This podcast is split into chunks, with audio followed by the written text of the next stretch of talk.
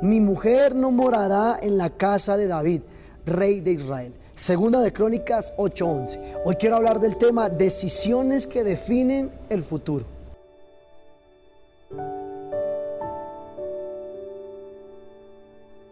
Salomón en el fondo sabía que, que el haberse casado con la hija de Faraón no fue la perfecta voluntad de Dios.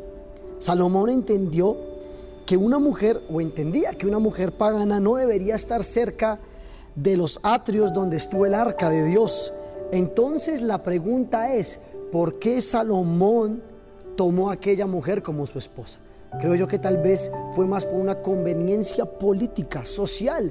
Aunque él la amaba, prefirió mantenerla lejos de aquello que para los judíos es sagrado.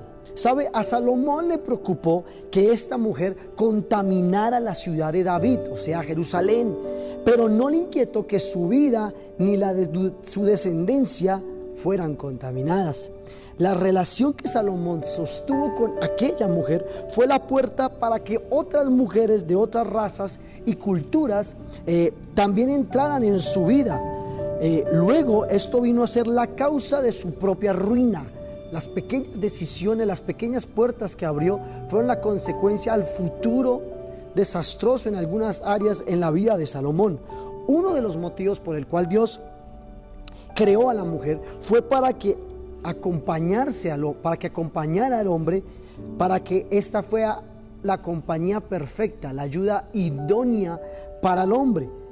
Y creo yo firmemente que Dios le ha dado la ayuda idónea al hombre pero que él no se equivocó con su pareja y que juntos podrán disfrutar de la plenitud del matrimonio. ¿Crea usted que Dios tiene la pareja, la persona perfecta para su, para su vida? Siempre empecemos a tener cuidado con las pequeñas decisiones que pueden venir a definir nuestro futuro. Dios te ha dado, Dios te va a dar o te dio una persona para que sea tu ayuda idónea, para que juntos le sirvan a Dios. Si es casado, si eres soltero, confía en que Dios te va a dar la persona idónea para el resto de tu vida.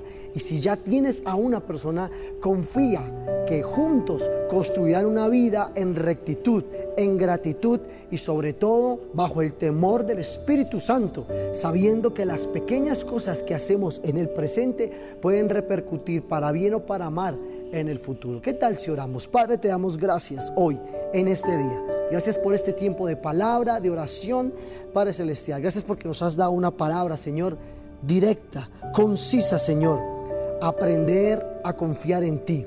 Aprender a saber que tus tiempos son mejores que nuestros tiempos.